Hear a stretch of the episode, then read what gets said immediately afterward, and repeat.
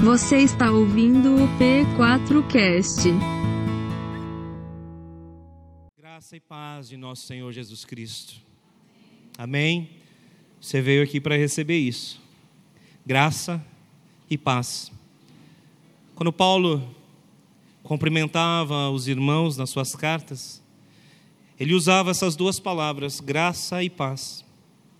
Graça, um cumprimento geralmente utilizado pelos gregos. Paz, shalom, geralmente utilizado pelos hebreus, pelos judeus, os israelitas. Então a mensagem do Senhor ela é para todos. E é isso que graça e paz quer dizer. Para gregos, para judeus, pobres, ricos. A graça e a paz de Deus são para todos aqueles que invocam o santo nome do Senhor. E que você possa invocá-lo na manhã de hoje sobre a sua vida. No último domingo, dia 31 de outubro desse ano 2021, nós encerramos a nossa conferência, o Convocare, conferência missionária. Todos os anos, no mês de outubro, exceção feita a outubro de 2020 em função da pandemia, nós temos a nossa conferência de missões. E o que nos deixa mais felizes como igreja é que missões para nós, enquanto Projeto 4, não é um mês. Missão para nós é a essência de quem nós somos enquanto igreja. Isso é o que nós somos. Hoje, pela graça de Deus, nós temos uma casa, um lugar de cuidado missionário, que acolhe missionários que estão com dificuldades de ordem espiritual, emocional e física. Essa casa, o Recanto Aba, que pertence ao pastor Daniel e a Carol, a pastora Carol, já tem sido relevante. Só esse ano aqui alcançou pessoas que precisavam de amor, de ajuda das mais diversas formas. Então, missão para nós é o ano inteiro. Não apenas no cuidado missionário, nós temos o pastor Toninho, que todas as semanas está visitando casas de recuperação de dependentes químicos, levando a palavra a estes queridos e levando a eles encorajamento para poder viver. Nós temos o nosso cuidado missionário realizado através das ofertas que enviamos mensalmente aos nossos missionários. E que diga-se, em momento algum faltou durante essa pandemia. Muito pelo contrário, durante todo esse mais de um ano e meio de pandemia, nós aumentamos o nosso investimento missionário para a honra e glória do Senhor. Então, ao encerrar o Convocare na semana passada, nós nos lembramos daqueles que passaram por aqui, falando sobre as diversas frentes da missão. Pastor Júnior, falando sobre a missão transcultural, com o trabalho realizado na região do Oriente Médio, especificamente em Oman. Tivemos aqui a nossa querida Emily, falamos sobre o trabalho missionário com os cristãos perseguidos, que é a missão mais realiza. Tivemos conosco aqui também a Joana e o projeto Sonhos, falando sobre a missão urbana, que é realizada há muitos anos pela família da missionária e pastora Joana, na região da Cracolândia, Olha quantas coisas maravilhosas nós vivemos nesses dias. Então, missões para nós é a nossa essência, porque nós queremos cumprir aquilo que Deus tem. Tivemos o pastor Daniel falando sobre o cuidado missionário. Glória a Deus por tudo isso. Você entende isso? Diga amém. Você só está aqui porque alguém cumpriu a missão de pregar o Evangelho para você. Então é sua. Eu vou dizer uma palavra pesada, mas é verdadeira. É sua obrigação pregar o Evangelho também, para que o perdido de fato possa alcançar a salvação em Cristo Jesus. E para deixar a palavra mais correta, é sua comissão. A comissão que Jesus te deu, pregar o Evangelho. Eu conversava com o Marcos, que estava, está aqui conosco no Recanto Aba, sendo cuidado pelo pastor Daniel, que às vezes eu discordo das pessoas que dizem assim: você não tem uma vocação. A gente às vezes entende vocação como isso aqui que eu estou fazendo agora, pastor de igreja local, missionário em tempo integral. A sua vocação é aquilo que você nasceu para fazer, e você nasceu para conhecer a Deus e apresentá-lo a todas as pessoas que precisam de salvação. Se você vai fazer isso como um pastor de igreja local, que bom. Como um missionário transcultural ou urbano, louvado e bendito seja o Senhor. Mas é na tua profissão, é na tua casa que a tua maior missão está pregar o evangelho aos teus, àqueles que te cercam. Essa é a tua vocação e a vocação de todo cristão, anunciar as boas novas do Senhor. O como, deixa Deus trabalhar, porque nos tempos certos Ele revela. Amém? Nosso Deus é Deus de revelação. E no último domingo, 31, no encerramento, esteve conosco o pastor Dario Hernandes. E o Dario é uma bênção, é um chileno que já está aqui no nosso país há bastante tempo. É um pai de nações, é um homem cheio do Espírito Santo. E é muito impressionante que todas as vezes que o pastor Dario está conosco, Deus vem nos dar uma direção. Eu não acredito em coincidências. Dia 31 passado, o pastor Dario estava aqui e a palavra dele nos disse para olhar para dentro de nós. Que missões também se faz olhando para dentro de nós. Olhando para dentro das nossas vidas, olhando para dentro da igreja. E muito interessante que isso aconteceu no dia 31 de outubro. E no dia 31 de outubro é comemorado o dia da Revolução Protestante. O dia em que, através de pessoas cheias do Espírito Santo, a igreja começou a olhar para dentro de si mesma e dizer: não está certo tudo isso, algo precisa mudar. E o que aconteceu quando esses homens olharam para dentro da igreja e disseram: algo está errado na igreja? porque é somente pela graça que nós podemos ser salvos, e não por obras de indulgências, porque Paulo apóstolo ensinou em Efésios capítulo 2: vocês são salvos pela graça, mediante a fé, e isso não vem de vocês, é dom de Deus, não por obras, para que ninguém se glorie, mas pela graça vocês são salvos. Então havia algo de muito errado com a igreja. Papas, sacerdotes, não podem salvar o homem, porque só Jesus pode salvar. Por isso é só a graça, por isso é só Cristo. E é a Escritura que nos apresenta a graça em Jesus Cristo. Por isso que é só a Escritura. Que ao ouvir nos gera fé, porque a fé vem pelo ouvir e o ouvir pela palavra de Deus, portanto é só a fé. E quem fez isso? Porque dele, por ele e para ele são todas as coisas, a ele pois a glória eternamente. Amém. Por isso só a Deus a glória. E quando a igreja olhou para dentro de si, o que houve foi uma ruptura com o antigo sistema doente, que trouxe a liberdade da escritura e da interpretação a todos nós, e que nos poupou de ser guiado por um pastor, a não ser Jesus Cristo de Nazaré, o sumo pastor e o sumo sacerdote, porque Ele é o único que pode nos salvar. Ninguém pode nos salvar. Igreja não salva. Pastores não salvam Jesus salva, purifica e liberta.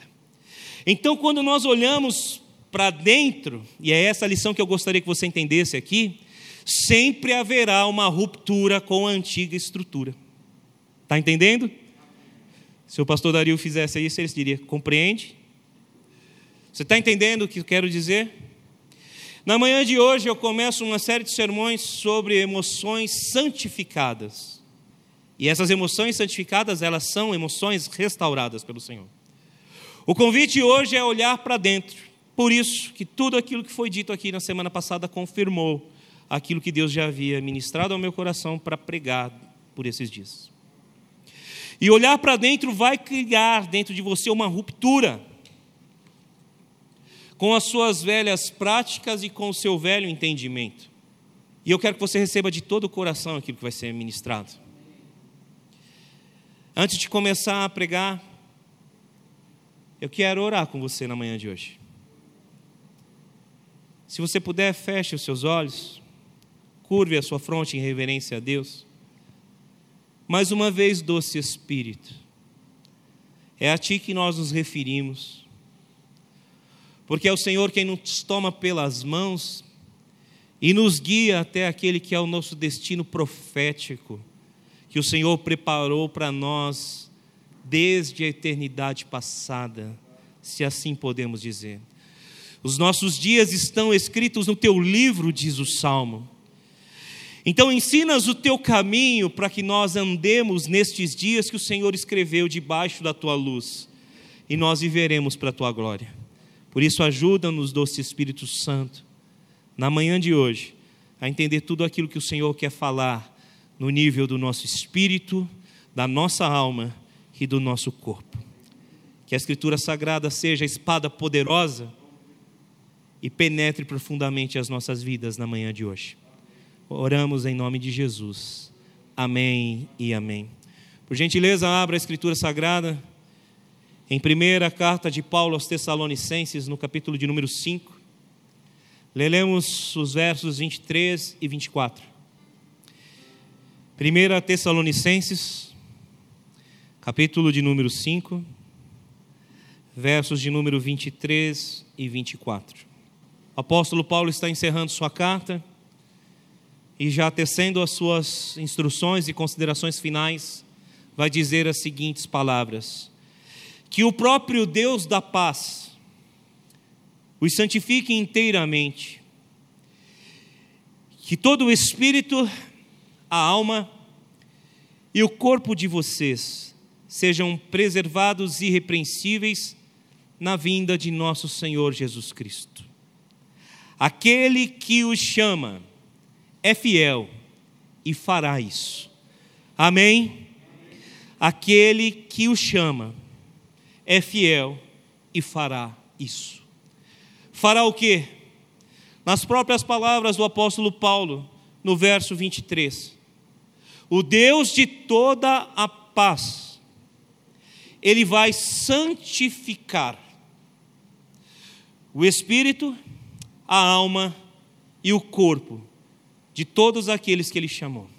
Você foi chamado por Deus, você crê nisso, diga amém.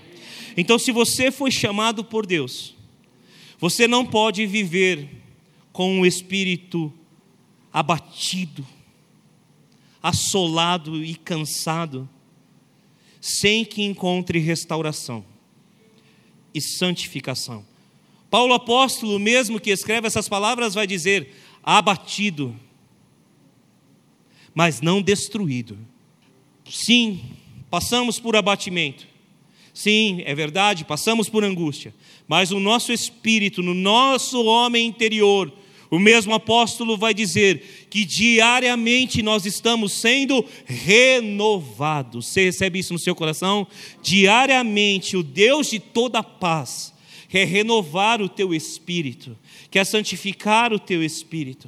O Deus de toda paz não quer permitir que você viva com uma alma sofrida, uma alma dominada por emoções que muitas vezes você não entende.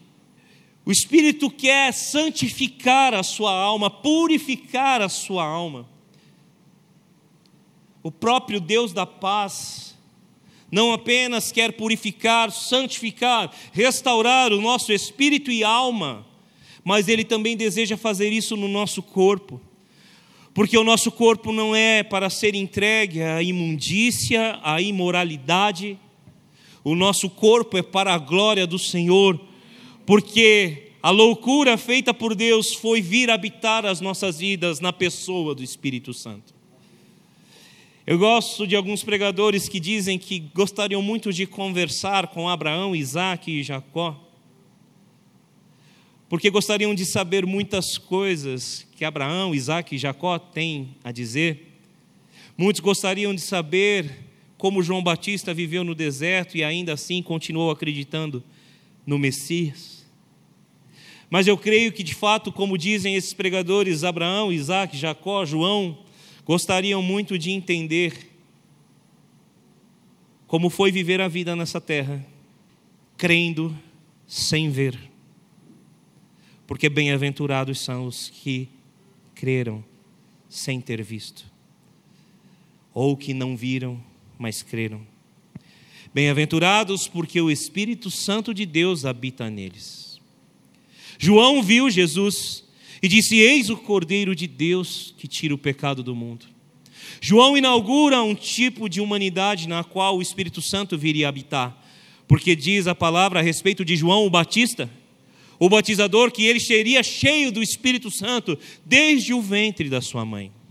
João inaugura esse tempo, mas nós somos aqueles que vivem em um tempo que temos o mesmo Espírito que habitou a vida de João, mas que não podemos ter o privilégio de olhar o nosso Senhor com os nossos próprios olhos carnais.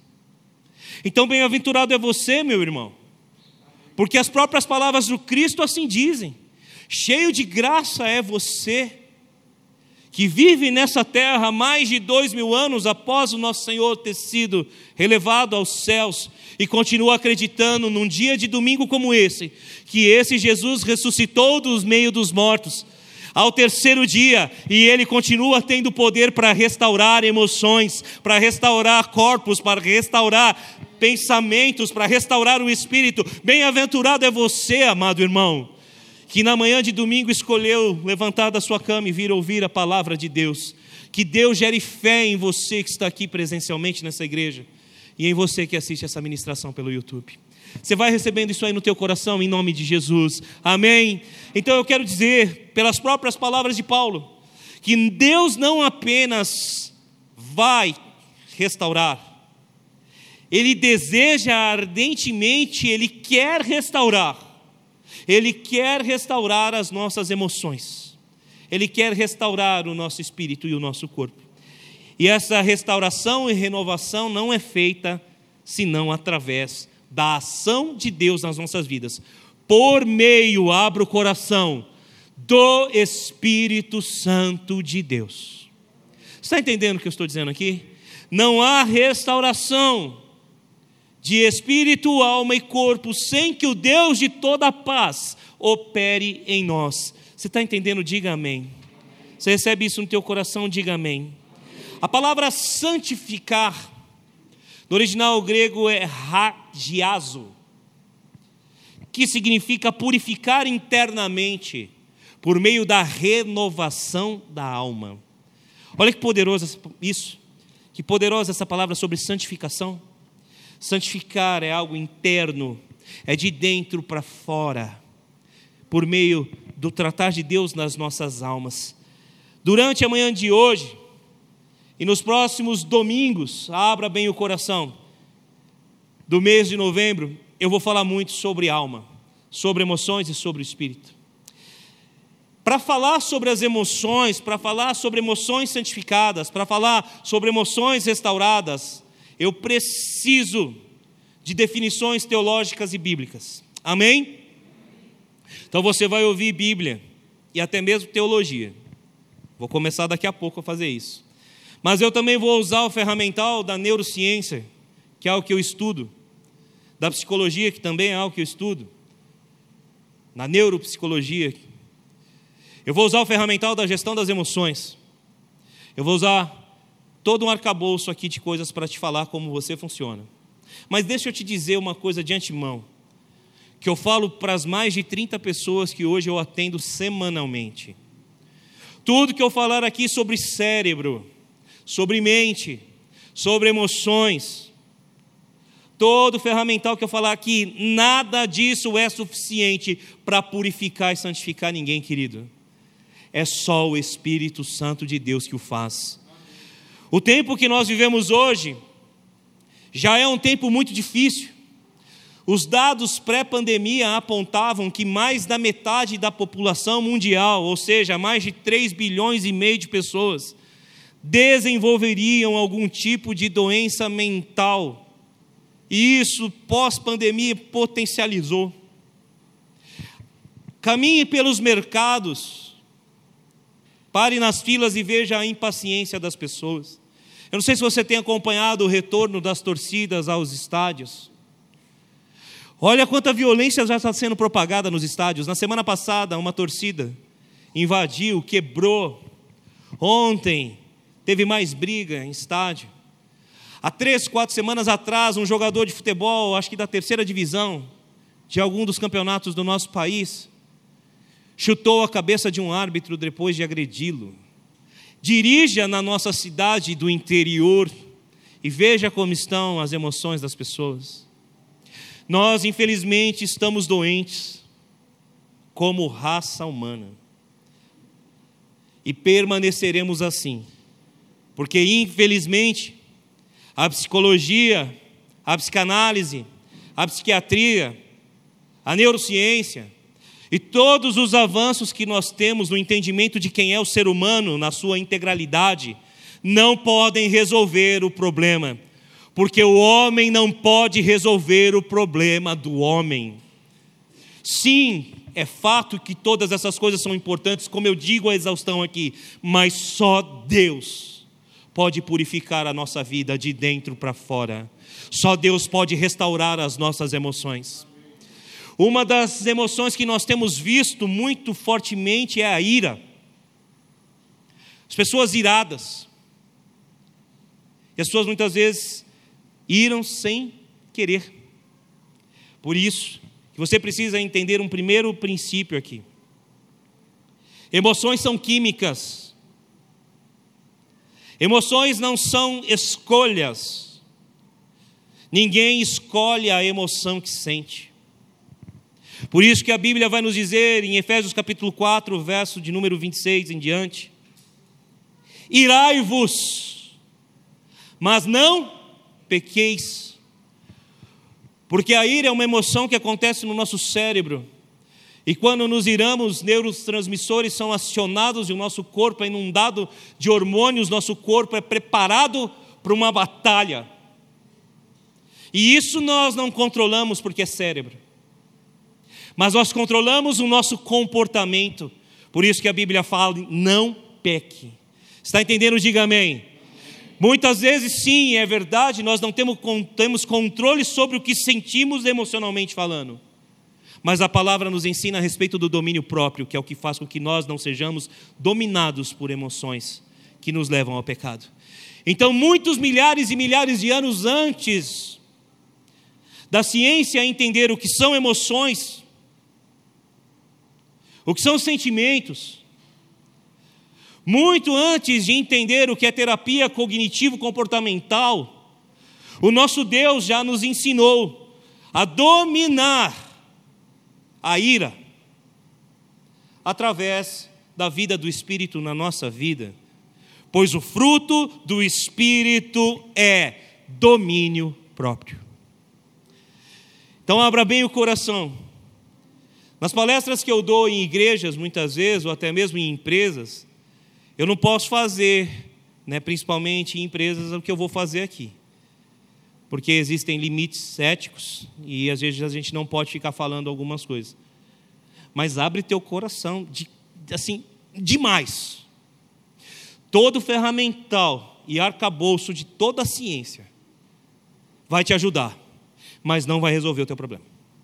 Então abra bastante o coração. Amém. Eu quero ir com você às primeiras definições. E definições essas teológicas. Você consegue me acompanhar? Quando eu usar teologia ou alguma coisa mais chatinha, não fica preso, não. Amém? Deus quer falar contigo, com todas as coisas que você vai receber. Você vai receber informação e conhecimento. Mas informação e conhecimento não, não mudam a vida de ninguém. O jovem rico disse: A isso tudo que o Senhor falou: Não matarás, não roubarás, não cometerás adultério. Eu tenho conhecido desde a minha infância. E Jesus respondeu: Falta-te uma coisa. Vá, venda e dê tudo que você tem aos pobres. Não adianta conhecer verdades e praticá-las parcialmente ou não praticá-las. No Evangelho segundo Mateus, capítulo de número 7, o Senhor Jesus vai dizer: Aquele que ouve essas minhas palavras e as pratica, é semelhante ao homem prudente que alicerçou a sua casa na rocha. Veio a chuva, transbordaram os rios, sopraram os ventos e deram contra a casa, e a casa permaneceu em pé. A rocha nesse texto não é o Senhor Jesus Cristo. A rocha nesse texto é a prática da palavra. Aquele que ouve estas minhas palavras e pratica é o homem prudente que alicerça a casa na rocha. A prática da palavra é a rocha que nós precisamos. Então, tudo que você ouvir aqui a nível de conhecimento e de informação só vai mudar a sua vida, ou seja, só se transformará em alguma sabedoria, porque a sabedoria tem poder de mudar a nossa vida, se você praticar o que você está entendendo. Amém? Os primeiros conceitos teológicos. Quando a gente fala de espírito, alma, corpo, a Bíblia, em sua maioria, nos apresenta um estado em que espírito e alma caminham juntos, sendo estes a parte imaterial do ser, que voltam para Deus após a morte do ser humano. Está entendendo? Diga amém. Na maioria dos textos nós encontramos isso. A teologia chama isso de dicotomia. Espírito e alma em um único espectro, da parte do homem imaterial, e corpo em um segundo espectro da parte do homem material. Está entendendo? Diga amém. Se quiser simplificar, a dicotomia trata de espírito barra alma como homem interior e trata o corpo como homem exterior. Você entendeu? Diga amém. Neste texto que a gente acabou de ler, de 1 Tessalonicenses capítulo 5, verso 23 e 24, a gente leu o apóstolo Paulo nos dizendo: Espírito alma e corpo. Esse texto, bem como Hebreus 4,12, que eu não vou pedir para você abrir por uma questão de tempo, apontam espírito e alma de uma maneira diferente da dicotomia. Parece que surge aí uma tricotomia. Como também Hebreus vai dizer que a palavra de Deus é mais poderosa, mais afiada que a espada de dois gumes, capaz de penetrar profundamente e fazer separação entre alma e espírito. E ali aparece alma e espírito de maneiras diferentes. Está entendendo? Diga amém. Agora, a grande questão não é a teológica. Não importa se nós somos seres dicotômicos ou tricotômicos. Palavra difícil, né? O que importa é que Deus quer tocar a integralidade do teu ser. Você entende isso? Diga amém. Deus quer tocar o que está aqui fora, mas Deus também quer tocar o que está aqui dentro. E é isso que eu creio que o apóstolo Paulo quer enfatizar. Ele não quer fazer uma doutrina teológica, porque Paulo não precisava de doutrinas teológicas. Ele quer enfatizar uma verdade: existe um Deus que quer tocar todos os níveis do teu, os níveis do teu ser. Você recebe isso no teu coração? Ele santifica espírito, alma e corpo. Após você entender isso, e tudo que eu falar aqui é base para todos os próximos sermões, eu gostaria que você aprendesse um pouquinho sobre o que é cada um, ou cada uma, melhor dizendo, das partes da integralidade do nosso ser. O que é o Espírito? Espírito é a vida que se origina em Deus. Amém? A vida que se origina em Deus é o Espírito. Este Espírito, após a nossa morte, ele volta para Deus. A vida não é apenas o Espírito que se origina e vem de Deus para nós, mas o Espírito é o local aonde o Espírito Santo fala conosco. Abra sua Bíblia na carta de Paulo aos Romanos, capítulo de número 8. Nós vamos ler o verso 16. Você precisa da transcendência. Você precisa das coisas que estão acima dos cinco sentidos. Diga amém se você entende isso porque Deus fala ao nosso espírito. Então nós precisamos ser seres que oram, que buscam a Deus, que buscam conhecê-lo, que buscam saber o que esse Deus deseja de nós, que buscam comunhão com esse Deus, intimidade com Ele. Romanos capítulo 8, verso 16. O próprio Espírito testemunha ao nosso espírito que somos filhos de Deus. Amém? Se você observar na sua Bíblia, possivelmente a, a primeira palavra Espírito está com letra maiúscula, porque esse Espírito é o Espírito Santo de Deus. Amém? Esse Espírito, ele testemunha, ele fala ao nosso espírito, o espírito humano, essa vida que volta para Deus, que nós somos filhos de Deus. Você entendeu isso? Diga amém. Querido, em Efésios capítulo 2, verso 10, eu gostaria que você abrisse esse texto. Paulo vai enfatizar uma verdade para a gente aqui que precisa ser bem clara nos nossos corações nos dias de hoje. Abra comigo, por favor, carta do apóstolo Paulo aos Efésios, capítulo de número 2. Nós vamos ler o verso de número 10. Porque somos criação de Deus, realizada em Cristo Jesus, para fazermos boas obras, as quais Deus preparou para nós as praticarmos. Amém? Preste atenção nisso. Somos o que? Criação ou obra de Deus, realizada em quem? Em Cristo. Quando Deus forma o homem, Deus sopra no homem o seu ruá, o seu espírito, a vida, o sopro. Isso ocorre lá no Éden. Amém? Todos nós, nascidos de mulher, não fomos apenas concebidos pela vontade de uma mulher, pela vontade de um homem. Abra o coração para aquilo que vai ser dito agora. Eu vou trabalhar essa verdade mais para frente ainda hoje, se Deus assim permitir e o tempo der. Abra o coração. Muitas vezes você acha que você é fruto da vontade e do desejo de um homem e de uma mulher, que um dia se amaram ou talvez nem tanto se amaram, mas que tiveram um ato de intimidade, e esse ato gerou você. A Bíblia nos diz aqui com todas as letras que nós somos feitos por Deus, realizados em Cristo.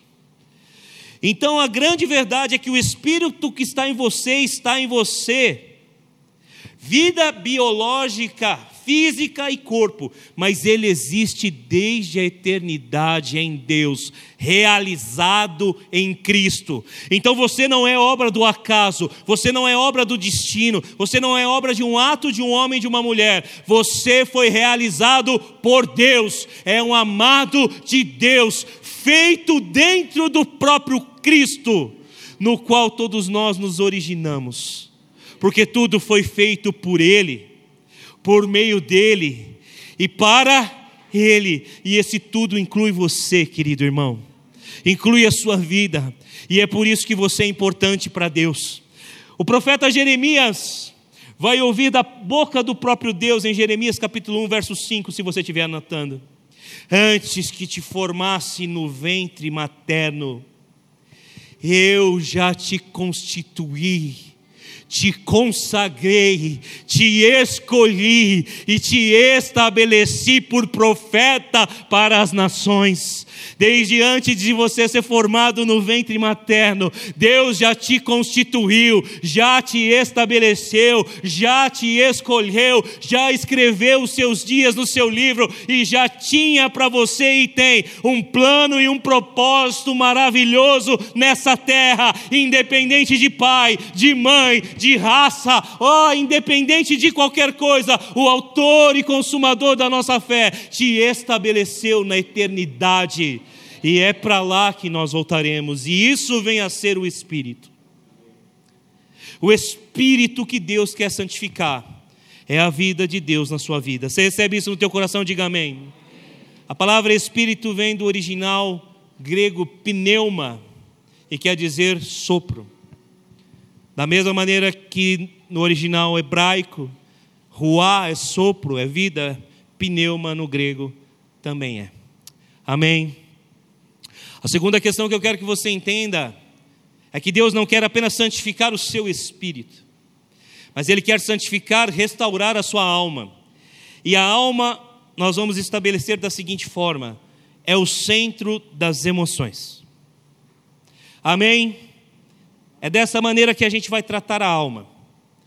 Centro das emoções. A palavra alma, e é por isso que nós vamos classificá-la assim, vem do original grego psique, uma das possíveis palavras para alma. Psique, de onde se originam as palavras psicologia, psicanálise psiquiatria, que é o cuidado da mente, o trabalhar com a mente. a medicação, o remédio, tudo diz respeito à mente. Você vai encontrar na psicologia, na psicanálise, na psiquiatria e também mais até nos dias de hoje, com todas as evoluções que nós temos na medicina, na neurociência. Está entendendo até aqui? Diga amém. Que bom. A palavra psique, numa das possíveis interpretações, é o lugar dos sentimentos, desejos, afeições. Amém? Sentimentos, desejos, afeições. Para efeito didático, para você entender tudo que eu quero ministrar aqui, toda vez que eu falar a palavra alma, eu estarei falando de cérebro e de mente. Amém? Separando cérebro e mente. Nas palavras do psicólogo Steven Pinker, que é psicólogo da Universidade de Harvard, a mente é o que o cérebro faz. Deu para entender? Diga amém. A mente é o que o cérebro faz. Então, toda vez que eu usar a palavra alma, eu vou falar de cérebro, de mente. Eu vou falar sobre o centro das nossas emoções. Abra sua Bíblia no Evangelho segundo Mateus, capítulo de número 26, verso de número 38. Todos nós temos uma alma que é o centro das nossas emoções. E o nosso mestre não foi diferente, porque afinal de contas, Jesus tinha duas naturezas: a humana e a divina. E na sua natureza humana, Jesus sentia, tinha sentimentos, tinha emoções. E olha o que o próprio mestre vai dizer no Evangelho de Mateus, capítulo 26, verso de número 38. Disse-lhes Jesus: A minha alma está profundamente triste numa tristeza mortal. Fiquem comigo e vigiem. O próprio Mestre, em sua humanidade, assumiu a condição de se entristecer.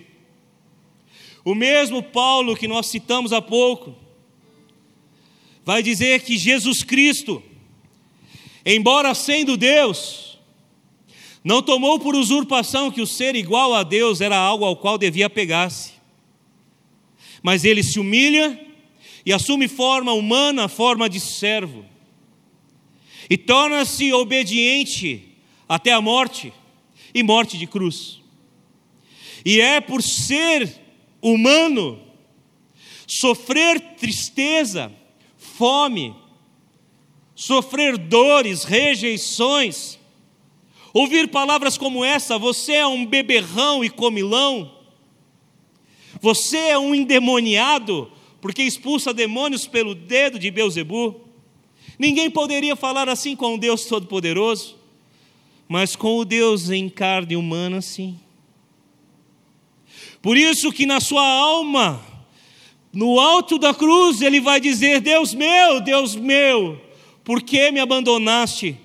Porque o mais alto sofrimento da alma humana é sentir-se abandonado pelo próprio Deus. A nossa alma também tem sede de Deus, tem desejo por Deus, mas é uma alma caída e precisa de restauração e santificação para entender o Criador. Está entendendo? Diga amém. Seu cérebro, sua mente e suas emoções, sentimentos, afetos precisam ser purificados e Deus quer fazê-lo. E o próprio Deus da paz o santificará no espírito e na alma. Você recebe isso? Diga amém. A tristeza faz parte da vida humana, mas vai chegar o dia, o grande dia, em que o próprio Deus vai enxugar dos nossos olhos toda lágrima, e já não mais haverá nem choro, nem dor e nem ranger de dentes, porque a antiga ordem já terá passado, e então haverá novos céus e nova terra, alegria eterna coroarão as nossas cabeças, e o Senhor nos encherá de júbilo e alegria, pois tudo se fará novo. Jesus está voltando e esse tempo está está cada vez mais próximo. Você recebe isso no seu coração? Ele vai restaurar nessa terra as suas emoções e o seu espírito, mas é só na eternidade que não vai haver mais tristeza, decepção, nem dor e nem choro. E falando na eternidade aqui, eu falo sobre o corpo, a parte física e material de todos nós. E esse corpo que você tem não é apenas o local onde estão armazenados os seus órgãos, é o local, é o invólucro, é o tabernáculo onde Deus habita, na pessoa do Santo Espírito. É no seu corpo, dentro de você, que está o teu espírito, e é lá que ele está testificando que você é um filho de Deus. É nesse corpo, é nessa mente, é nesse cérebro que Deus quer tocar e vai tocar, porque Ele continua sendo Deus de cura. E esse teu corpo sofre por causa das tuas emoções doentes, muitas vezes. A alma doente adoece o corpo na psicologia, nas ciências que estudam a mente e as emoções, o nome das doenças que arrebentam o corpo em função das emoções doentes é psicossomática ou psicossomatia. A Débora, no início do nosso casamento, puxa vida, quase 20 anos. Se Deus permitir você me suportar, em março, 20 anos. Quando nós nos casamos, no início do nosso casamento, a Débora ela passou por uma enfermidade psicossomática. Hoje conhecida como alopécia areata. A Débora perdeu 60% dos seus cabelos. Na época a doença já era conhecida como alopécia. Eu digo hoje se entende cada vez mais que a origem da alopécia é emocional. A mente abatida. Nós estávamos passando por uma situação na família que provocou muitas dores emocionais na Débora. E em toda a família, diga-se de passagem. Mas aquelas dores emocionais nela passaram para o corpo dela. E o corpo dela respondeu perdendo o cabelo. O nosso mestre também passou por isso. Ele não perdeu os seus cabelos, mas ele suou. E o seu suor misturou-se com o seu sangue. Abra sua Bíblia no Evangelho de Lucas, capítulo 22, verso de número 44. Está conseguindo me acompanhar no raciocínio que eu estou tecendo? Diga amém. Que bom. Glória a Deus. Evangelho de Lucas, capítulo 22. Leremos o verso 44. Estando angustiado, Jesus orou ainda mais intensamente, e o seu suor era como gotas de sangue que caíam no chão. Se você quiser aprofundar até mais um pouco no raciocínio e ler o verso 45, você vai encontrar Lucas dizendo o seguinte: Quando se levantou da oração e voltou aos discípulos, encontrou-os dormindo, dominados pela tristeza. Lucas é o único evangelista que traz esses detalhes do que Jesus estava sentindo e do como isso estava afetando a sua vida.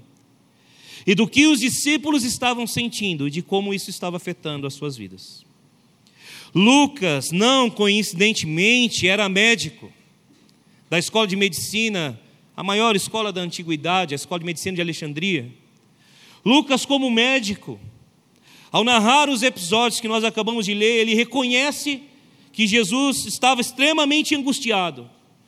E essa emoção da angústia fez com que o seu suor parecesse gotas de sangue. A medicina hoje é diferente da medicina que Lucas conheceu, e hoje é sabido que isso é uma doença de ordem de grande tensão e angústia emocional, que faz com que se estourem os vasos capilares, alguns vasinhos que as pessoas têm, todos temos. E ao estourar esses vasos e a pessoa começar a suar em função da angústia, ou do calor, ou de alguma fonte que faça com que ela soe, o seu sangue se mistura com o suor. Se você procurar na internet, você vai encontrar essa doença. Lucas não apenas era médico que cuidava do corpo, mas também entendia o quanto as emoções afetavam a nossa disposição Por isso que ele enfatiza que os discípulos dormiam de tristeza. Eles não apenas dormiam, eles dormiam porque eles estavam extremamente tristes. Então, deixa eu te dar um conselho, por gentileza, antes de qualquer coisa. O seu corpo sofre pelas suas emoções doentes. Tem pessoas que surgem aquelas manchinhas roxas, você já viu? Já teve essa daí? É quase isso que aconteceu com Jesus, um pouco mais grave o que aconteceu com Jesus. Mas são capilares rompidos. Algumas pessoas querem levantar para trabalhar, mas elas não têm força, porque as suas emoções estão adoecidas. Ela entrou em estado de desamor, de desamparo. Ela mesma se desampara, ela mesma não consegue. Então eu quero dizer para você que se você tem vivido dias de dor emocional, há um Deus que quer curar suas emoções. Há um Deus que quer curar a sua alma. Quando Jesus disse: Venham até mim, aprendam de mim, e eu vou dar descanso a vocês, ele disse: Eu vou dar descanso para a alma de vocês, Ele vai dar descanso para a parte emocional de vocês, para a minha parte emocional. Só que essa, esse descanso, ele não é um descanso de deitar e dormir, ele é um descanso de aprender com Jesus. Você está entendendo? Diga amém. Quando a gente aprende a reagir como Jesus reagia, e mais para frente eu vou falar sobre isso. As nossas emoções são reconfiguradas, as nossas vidas começam a ser transformadas, porque Jesus é o perfeito homem, Jesus é a perfeição de Deus. Os nossos espíritos precisam de salvação, as nossas almas precisam de restauração, os nossos corpos, corpos precisam de restauração, mas Jesus é o exemplo, é o modelo da perfeita restauração que Deus faz. Paulo, em Romanos 8, verso 29, vai dizer que aqueles que de antemão escolheu, Ele escolheu a você e a mim, diga amém se você entende isso. Ele também predestinou para serem conformes à imagem do seu Filho Jesus Cristo, a fim de que Jesus seja o primeiro dentre muitos. Jesus é o exemplo das emoções curadas, Jesus é o exemplo de um corpo saudável, Jesus é o exemplo de como se resolve essas coisas. Ele orou mais intensamente, porque novamente enfatizo, é só o Espírito que pode curar o nosso interior o nosso corpo e as nossas vidas. Você entendeu isso? Diga amém. A partir de agora a gente tem uma base boa para falar sobre tudo aquilo que Deus está restaurando. E a primeira restauração que Deus está fazendo na nossa vida é a restauração no nível espiritual. Amém? Deus está restaurando, Deus está santificando o nosso espírito. Abra sua Bíblia, por gentileza, em João capítulo 3, versos de número 1 a 8. Essa é a conhecida história do encontro de Jesus Cristo com o mestre da lei, chamado Nicodemos. Evangelho de João, capítulo de número 3. Por gentileza, me acompanhe nos versos 1 a 8. Se você achou, diga amém, por favor. Havia um fariseu chamado Nicodemos, uma autoridade entre os judeus. Ele veio a Jesus à noite e disse: Mestre, sabemos que ensinas da parte de Deus, pois ninguém pode realizar os sinais miraculosos que estás fazendo se Deus não estiver com ele. Em resposta, Jesus declarou: Digo-lhe a verdade, ninguém pode ver o reino de Deus se não nascer de novo. Perguntou Nicodemos: Como alguém pode nascer sendo velho? É claro que não pode entrar no ventre pela segunda vez e renascer. Respondeu Jesus: Digo-lhe a verdade, ninguém pode entrar no reino de Deus se não nascer da água e do espírito. O que nasce da carne é carne, mas o que nasce do espírito é espírito. Não se surpreenda pelo fato de eu ter dito: é necessário que vocês nasçam de novo. O vento sopra onde quer, você o escuta, mas não pode dizer de onde vem nem para onde vai. Assim acontece com todos os nascidos do Espírito. Amém? Diga comigo assim, por favor. Eu, no dia em que recebi Jesus Cristo como meu Senhor e meu Salvador, eu recebi o Espírito Santo. Por isso, Eu nasci de novo, e já não vivo eu, mas Cristo vive em mim. Amém. Você recebeu o novo nascimento. É neste exato momento em que você recebe a Cristo na sua vida, que o Espírito Santo vem viver em você, tabernacular em você, que Deus vem habitar a sua vida e você recebe aquele que é o novo nascimento. E esse novo nascimento é confirmado através de um ato confessional de batismo.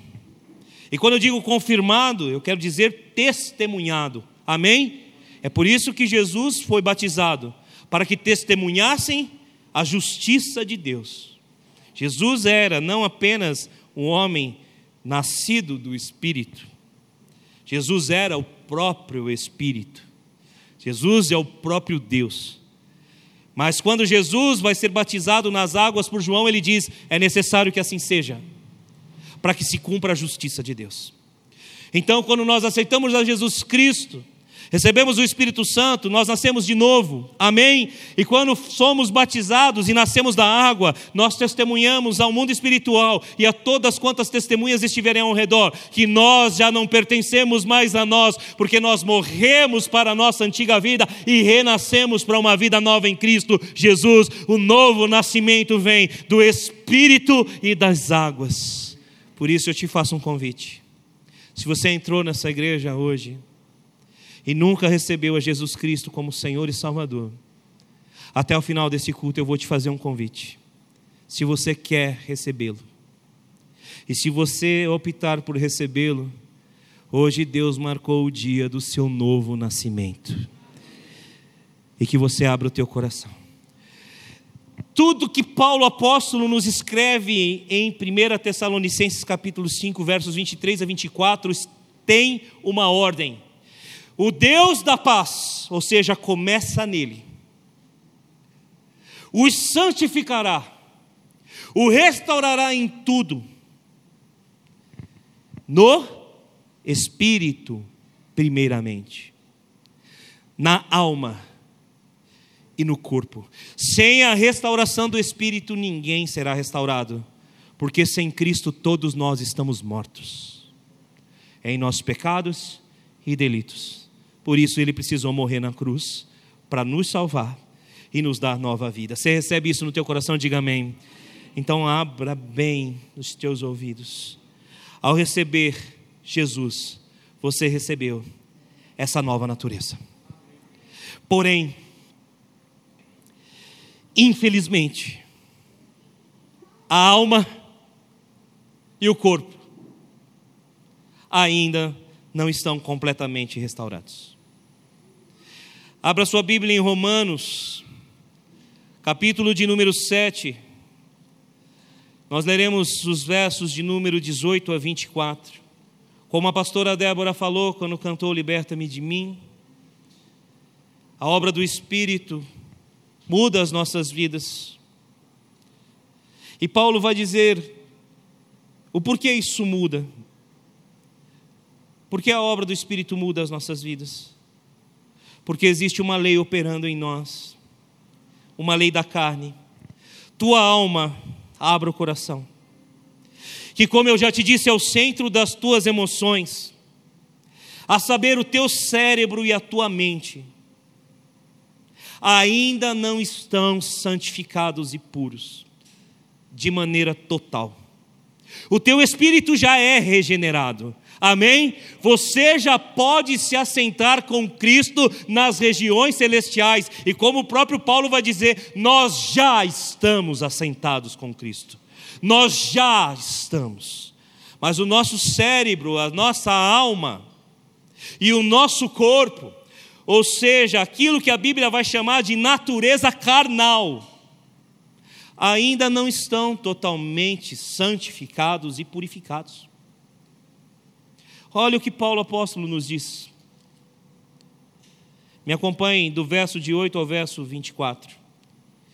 Sei que nada de bom habita em mim, isso é em minha carne, porque eu tenho o desejo de fazer o que é bom, mas não consigo fazê-lo. uma pausa. Aonde está o desejo de fazer o que é bom e não consegue fazer? No cérebro, na mente, na nossa alma. Eu vou dar um exemplo para você. Deixa aberta a Bíblia aí, só para ilustrar a frase do apóstolo Paulo. Eu desejo fazer o bem com a minha alma. Eu desejo fazer o bem com o meu pensamento, com o meu cérebro, com as minhas cognições e comportamentos. Mas eu não consigo fazer o bem. E sabe o que é pior? Muitas vezes eu não consigo fazer o bem nem para mim. Um exemplo simples disso. Você toma uma decisão de cuidar do seu corpo. E você sabe que isso é bom para você. É o bem que você quer fazer para você. Você fala, eu vou agora fazer caminhada. Eu vou agora mudar minha alimentação. Você escolhe fazer isso. Com toda a boa intenção do mundo. Você faz essa escolha. E aí você arruma sua mochilinha, põe lá nas suas costas e vai para o seu trabalho e diz: depois do trabalho eu vou para a academia. E você está confiante que tudo vai dar certo porque você decidiu fazer o bem para si mesmo. E aí, o trabalho termina, o seu chefe não foi muito legal contigo, e você está em desamor, em desamparo, está triste, cansado, e aí, por mais que você disse que iria à academia, você faz uma escolha de ir para casa. Se empanturrar de chocolate, sorvete, filmes, pipoca e Netflix, porque o bem que você quer fazer para si mesmo você não faz, mas aquilo que é mal, que você sabe que faz mal, isso você faz. E essa decisão não é espiritual, é cerebral e emocional. Somos dominados pelas nossas emoções muitas vezes. Esse exemplo é bobo, é simples, mas isso vale para tudo. Por isso que muitos sabem a palavra que eu citei alguns minutos atrás: irai-vos, mas não pequeis. Mas o camarada ira e peca. Ele fica irado no trânsito e ele xinga o cara, e depois chega os dois juntos no culto na igreja. Aí tem que pedir perdão, né? Porque hoje é dia de ser. Aí o irmão tomou a vaga dele aqui na frente e já era. A gente ira e peca, por quê? Porque a gente não quer pecar, mas a gente já foi. E é exatamente isso que Paulo está falando. Existe uma lei na minha carne. Existe algo na minha carne. E essa carne, por favor, entenda: é o teu cérebro e a tua mente. E o teu corpo, que executa as obras do cérebro e da mente. Mais para frente a gente explica um pouco mais sobre isso. Está entendendo até aqui? Diga amém. Paulo está falando isso, é assim, é assim que eu sou. E eu não consigo fazer o bem que eu quero. Verso 19: Pois o que faço não é o bem que desejo, mas o mal que não quero fazer, esse eu continuo fazendo. Ora, se faço o que não quero, já não sou eu quem faz, mas o pecado que habita em mim. Para, por favor, mais uma vez. Você está tentando entender um pouquinho aquilo que eu estou fazendo aqui? Eu estou juntando a parte espiritual daquilo que Paulo está dizendo, que você está cansado e careca de saber, e que tem que ser pregado várias vezes, diga-se de passagem. O apóstolo Luiz Hermínio, outro dia ele contou um testemunho dele que uma irmã falou assim: Pastor, mas você já pregou isso? Por que, que você fica repetindo as mensagens? E ele disse assim: É porque vocês ficam repetindo o pecado. Então, esse texto, na teologia dele, que é riquíssima, sobre a nossa vida carnal precisa ser pregado teologicamente correto. Mas eu não estou tentando fazer isso aqui. Eu estou usando o texto para ilustrar que, de fato, aquilo que você conhece sobre o mal que habita na nossa carne, que é a nossa natureza carnal, que nos faz pecar contra Deus, tem uma origem. E essa origem é o teu cérebro. Essa origem é a tua alma. Essa origem é o teu corpo. Por isso que Paulo está dizendo assim: então já não sou eu mais quem faz, mas é o pecado que habita em mim. Porque o pecado não pode afetar, talvez, necessariamente a tua vida espiritual, mas ele pode afetar o teu corpo, o teu cérebro, as tuas emoções, e isso afetar a tua vida espiritual. Porque se eu orei, se eu pedi e Deus não fez, eu vou ficar triste com Deus e eu vou perder a minha fé em Deus. Logo, o pecado que habita em mim, que é descrença ou incredulidade, dominou-me no nível da carne e afetou-me no nível do espírito. Deu para entender o que eu quis dizer aqui? Eu compliquei demais. É o que Paulo está falando, na minha carne está acontecendo isso, por quê? Porque a carne do apóstolo, assim como a tua carne e a minha, o teu cérebro e o teu corpo, não estão ainda totalmente santificados e puros. Por isso que o texto que eu estou usando aqui muitas vezes fala sobre santificação do espírito, alma, corpo, dentro de um contexto de restauração. E é por isso que eu estou falando sobre restauração das emoções, sobre restauração da tua alma, sobre restauração daquilo que você sente. Está dando para entender? Diga amém. Eu não quero ficar sendo muito teórico, mas é necessário compreender tudo aquilo que está por trás do que a gente vive. Está ficando um pouquinho mais claro para você? Além da parte espiritual e teológica, você sabe? Deixa eu abrir um parênteses aqui, querido. Felizmente, hoje a gente não vive, infelizmente, muitos problemas espirituais na igreja. Problema espiritual a gente expulsa no nome de Jesus. Demônio é a coisa mais maravilhosa de, de lidar com ele, que você expulsa o miserável. Agora, hormônio, você trata. Então, nem tudo é demônio, tem coisa que é hormônio na tua cabeça, no teu cérebro que está arrebentando você. Neurotransmissor que acaba com a sua vida. Querido, para para pensar, nós vivemos numa cidade maravilhosa que é Jundiaí.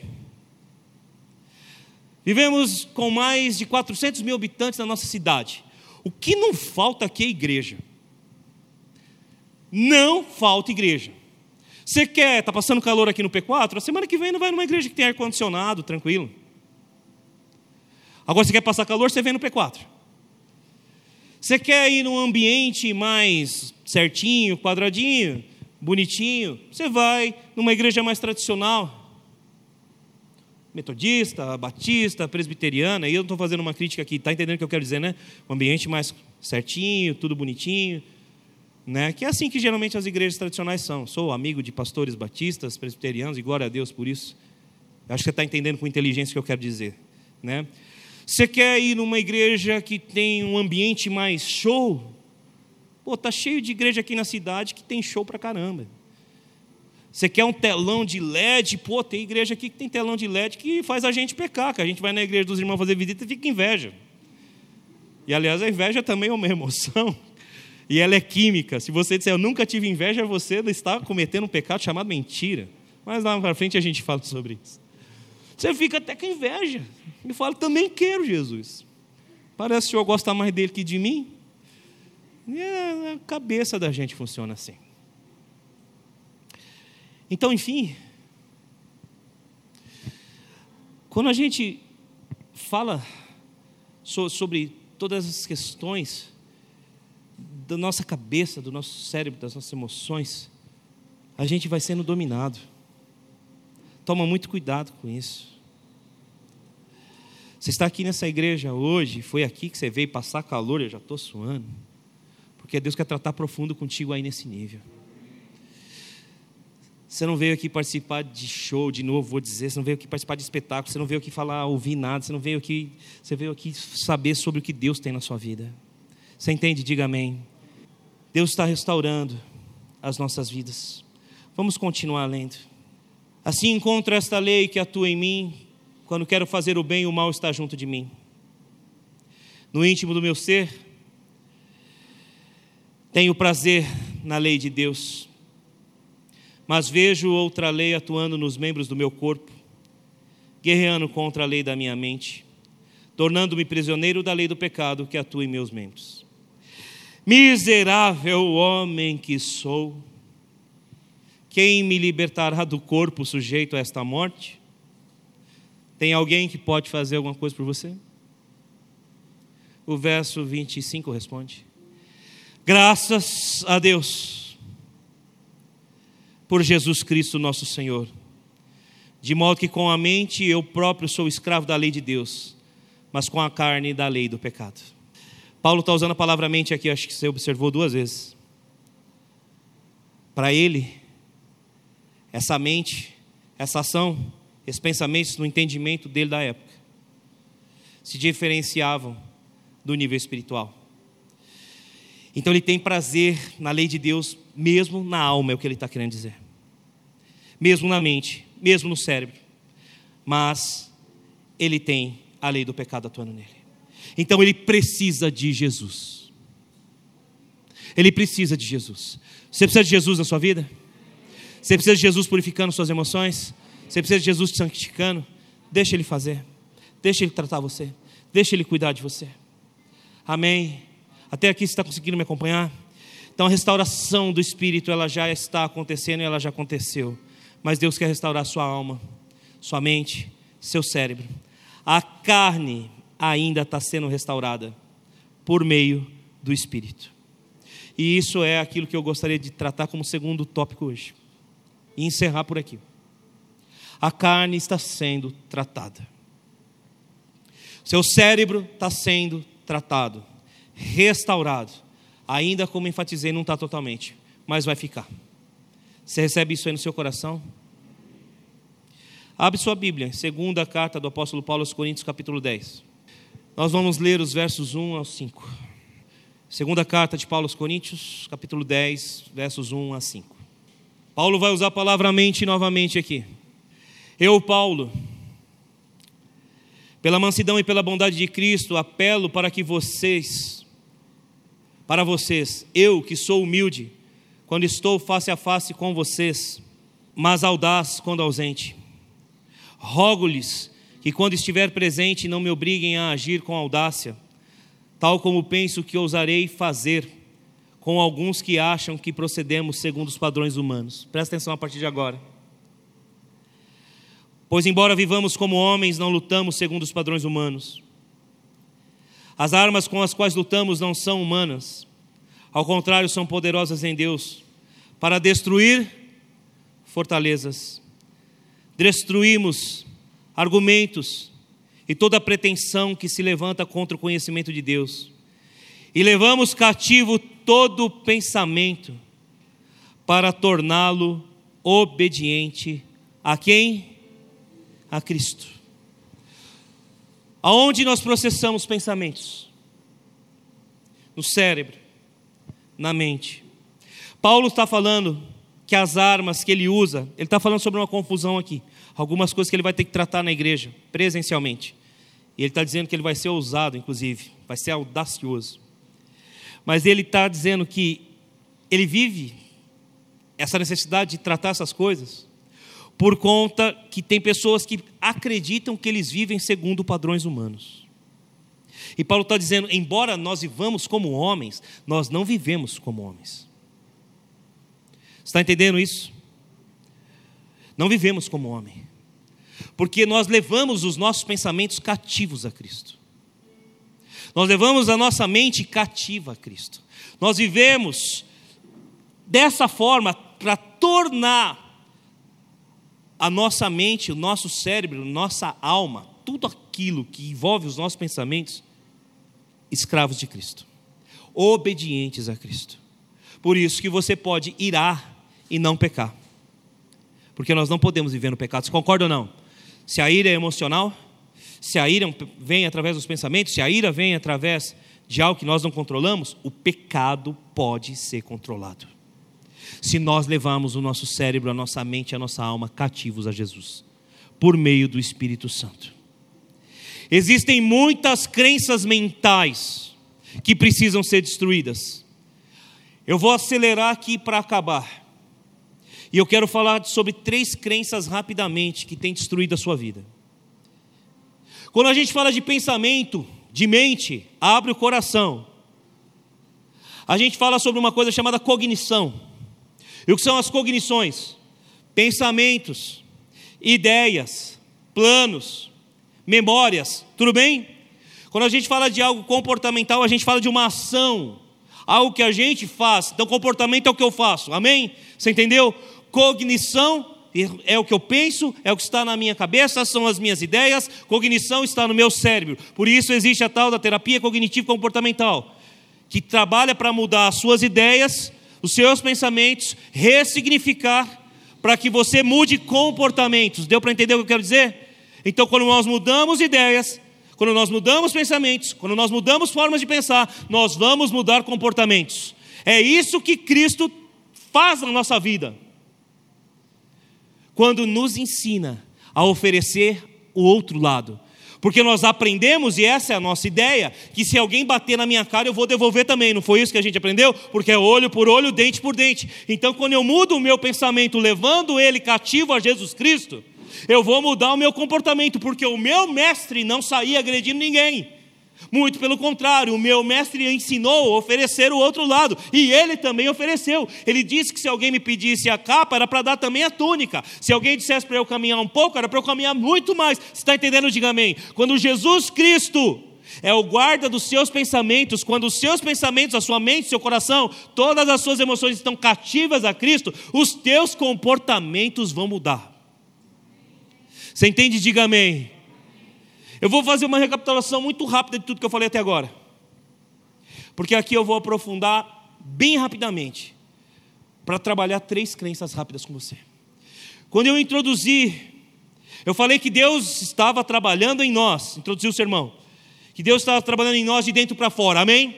E que todo o trabalho de dentro para fora, toda vez que a gente olha para dentro, como Lutero e os outros reformadores olharam para dentro da igreja, Toda vez que a gente olha para dentro, vai haver uma revolta, vai haver uma ruptura, amém? Então Deus quer fazer uma ruptura hoje na tua vida, a partir do momento que você conhece aquilo que é o seu espírito e o que é o seu espírito, a parte material do seu ser dada por Deus, a vida gerada em Deus, amém?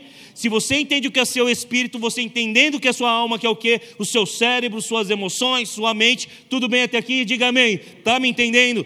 Tá? Se você entende isso, você vai fazer uma revolução interior dentro da sua vida por meio do Espírito Santo, por meio de Jesus, porque como eu já preguei, é só Deus quem pode santificar o espírito, a alma e o corpo. Quando o nosso corpo é santificado, as nossas atitudes com o corpo, aquilo que a gente faz com o corpo, muda. Você entende isso? Diga amém. Glória a Deus. Sinteticamente eu resumi o que eu preguei até aqui. Expliquei o que é espírito, alma, corpo. Você entendeu? Usei expressões de neurociência e psicologia aqui, você entendeu. Usei as expressões teológicas da dicotomia, da tricotomia, você entendeu. Preguei um primeiro tópico dizendo que o espírito já está restaurado, amém? Que Deus está operando no nosso espírito, que nós nascemos de novo, temos a natureza espiritual na nossa vida, você entendeu isso? Diga amém. Preguei sobre a natureza carnal, que você entendeu que é a tua alma, que é o teu cérebro, que é a tua mente agindo por meio das tuas emoções, para que você tenha comportamentos que destroem a sua vida. E essa natureza ainda está sendo purificada e santificada por Deus. Você entendeu isso? Diga amém. Não está pronto ainda. Deus está fazendo. Ele está santificando espírito, alma, corpo. Ele está restaurando espírito, alma, corpo. Ele está restaurando as tuas emoções. E quando é que ele está fazendo isso? Quando as fortalezas da mente são quebradas, quando os princípios são quebrados, quando nós, assim como Paulo ensinou, não vivemos mais segundo os padrões humanos, mas vivemos conforme Cristo e aprendemos de Cristo. Amém?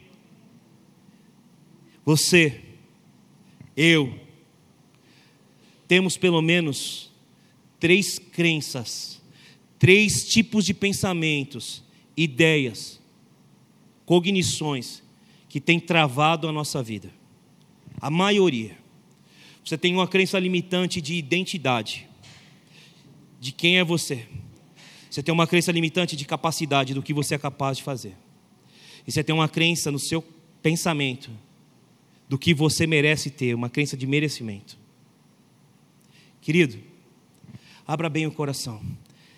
Olha o que Romanos capítulo 8 vai dizer para nós. Volta comigo lá. Não é para levar todo o pensamento cativo a Cristo? Amém? Não é isso que Paulo falou que tem que fazer? Que as armas da nossa milícia não são carnais? Você está entendendo, por favor, diga amém.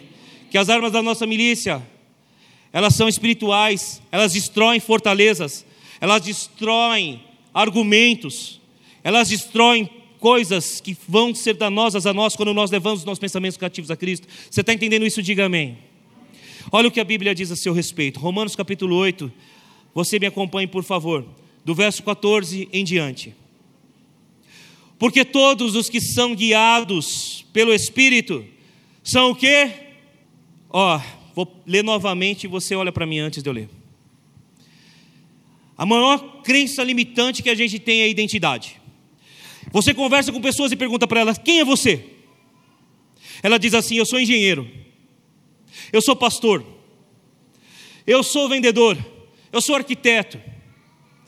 Quem é você? eu sou deprimido, eu sou ansioso, eu sou nervoso. Queridos, eu atendo no meu gabinete pastores, eu atendo no meu gabinete psicólogos, eu atendo no meu gabinete irmãos em Cristo das mais variadas profissões. E a todos os que eu pergunto essa coisa simples: quem é você? Todos não sabem responder. E quando respondem, dizem o que é. Quem eu sou? Eu sou a profissão que eu tenho. Eu sou o que eu sinto. Quando eu ler Romanos com você, preste atenção no que Deus diz que você é. E quando eu perguntar alguma coisa, você responde: Filho de Deus. Você é filho de Deus. Você entende isso? Diga amém. O seu pensamento muitas vezes te limita, porque você acha que você é o que você faz, porque eu acho que eu sou o que eu faço, que você acha e eu acho que eu sou o que eu sinto, mas você não é o que você sente, você não é o que você, você faz, você não é, você é filho de Deus. Queridos crentes falam isso há muitos anos. E a grande maioria das pessoas que frequentam uma igreja sabe só por informação que é filho de Deus. Ah, eu sou filho de Deus, né, pastor? Né? Querido, esse é o maior tesouro que você pode ter na tua vida. Isso custou o sangue precioso de Jesus Cristo. O que, que você acha que Deus quer que você acredite quando você lê na Bíblia que você é filho de Deus? Deus quer que você dê saltos de alegria. Deus quer que você se alegre. Deus quer que você viva plenamente tudo que Ele tem para você. Você entende? Então vamos lá. Porque todos os que são guiados pelo Espírito de Deus são. Você acabou de ouvir o que eu falei? Você pode falar com mais fé um pouquinho? Todos os que são guiados pelo Espírito são. Pois vocês não receberam um espírito que os escravize para novamente temerem, mas receberam um espírito que os adota como? Por meio do qual clamamos Abba, Pai. O próprio Espírito testemunha ao nosso espírito que somos. Se somos, você é filho mesmo? Então, Júlio, desculpa, mas vou movimentar aqui. Olha para mim. Se você descobrisse hoje que você é filho do Abílio Diniz, se você descobrisse hoje que você é filho do Bill Gates, eu ouvi até um aleluia de de máscara aí. Presta atenção na limitação que a gente tem. Você tem um pai que é dono de todo o ouro. Você tem um pai que é dono de toda a prata. Você tem um pai que é dono da sua vida. E você muitas vezes se alegra mais em ser filho do Bill Gates do que em ser filho de Deus. Olha onde estão as nossas limitações. Os céus deviam tremer quando um homem ou uma mulher diz: Eu sou filho de Deus. Porque quando você é filho de Deus, querido, nada vai te limitar. Porque esse Deus está curando você, está pacificando você, está mudando a sua história, está restaurando as suas emoções. Abre o coração. Se nós ouvíssemos que somos filhos do Bill Gates, nós ficaríamos alegres, porque do dia para a noite nós seríamos bilionários. Mas o nosso Deus não é bilionário, afinal de contas, Ele é dono dos bilhões, dos trilhões e da vida de todos os milionários, bilionários que permeiam essa terra, que caminham por aqui. Você é filho de Deus. Tem uma música que eu gosto bastante que o Fernandinho trouxe, ela é uma tradução. Eu não sou mais escravo do medo, eu sou filho de Deus. Eu não sou mais escravo do medo, eu sou filho de Deus. Eu não sou mais escravo do medo, eu sou filho de Deus. O meu pai abriu o mar para eu passar por ele, o meu pai restaurou todas as coisas. Você é filho de Deus. Enfia isso no teu cérebro e enfia isso nas tuas emoções, porque no teu espírito a Bíblia já disse que o Espírito Santo está testificando que você é filho.